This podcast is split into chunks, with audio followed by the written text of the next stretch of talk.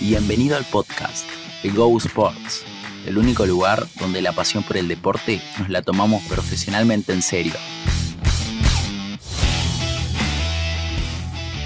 Hola gente, ¿cómo va todo? Espero que genial. Bienvenidos a un nuevo podcast de Go Sports. En este podcast vamos a hablar de hábitos. Vamos a tocar de forma introductoria esto, porque bueno, justo el otro día estaba escuchando una entrevista a Luis Escola, que es un jugador de básquet muy conocido acá en Argentina.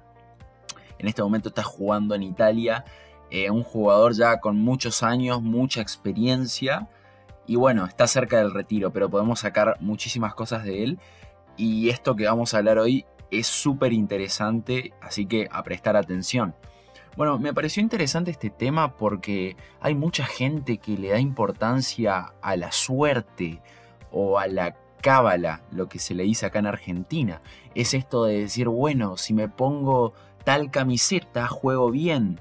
Si me pongo tal color de medias, juego bien. O si no lo hago, juego mal.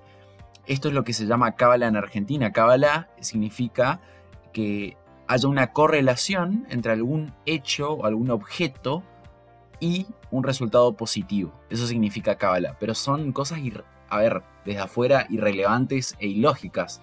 Como por ejemplo decir si me pongo tal pulsera cuando voy a ver un partido, eso va a hacer que tenga buena suerte.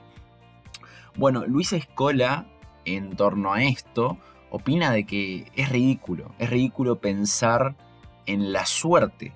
O sea, la suerte existe, pero él, dice de que no es lo determinante y que no hay que depender de la suerte. Sí va a haber partidos que no vas a jugar bien, va, a haber partidos que, no vas a, que vas a jugar mal, eh, pero no, no hay que depender de estas cábalas ni mucho menos, sino que en lo que él cree profundamente es en el poder de las rutinas. Él cree de que cuando un resultado positivo se repite en el tiempo, ya no es cuestión de suerte, es cuestión de una cierta preparación, de un cierto circuito, de un cierto número de, acciones, de, cosas que se van repitiendo, de hábitos. A eso se refiere. Él cree en el poder de la, de la preparación, de que llegar bien a un partido supone ciertos ejercicios físicos, mentales, sociales, emocionales, lo que sea, y que eso saca su máximo rendimiento. No depende de un factor de decir de las circunstancias o no, sino depende de él. Es básicamente una proactividad, decir, bueno, yo me hago cargo a ver qué tengo que hacer para estar lo mejor posible preparado. No es eh, salir de joda con los amigos y decir, bueno, por ahí llego bien al partido. No, no, no, es ponerse esa responsabilidad. Básicamente eso. Y hablando del poder de los hábitos y de las rutinas para llegar bien a un partido, y no solo a un partido, sino en el día a día, para acostumbrarse a uno a llegar a un alto rendimiento, porque bueno, obviamente no es lo mismo un deportista que eh, lo hace por hobby a, a, esto de la práctica deportiva a un deportista de alto rendimiento. Obviamente alguien profesional tiene que tomarse esto en serio como un trabajo, como algo que eh, va a marcar la diferencia y que es necesario, no una opción. Con esto de los hábitos, quiero enfocarme sobre todo en el poder de los mini hábitos, de las mini acciones. A ver, un jugador de alto rendimiento no tiene que enfocarse solo en entrenar, hay muchas cosas. Eh, supongamos en el buen comer, en el descanso, en el entrenamiento individual, en ponerse metas, en su self-talk, que eso significa la conversación interna del jugador, a ver qué pensamientos tiene, en las afirmaciones que se dice, si a ver son afirmaciones positivas las que se hace o son afirmaciones negativas, esto tiene muchísimo poder. A ver, en el trato con los compañeros, en la elección entre las opciones que se le va presentando en el día a día, supongamos, a ver si el jugador tiene la opción de ir a entrenar un domingo o de juntarse con amigos.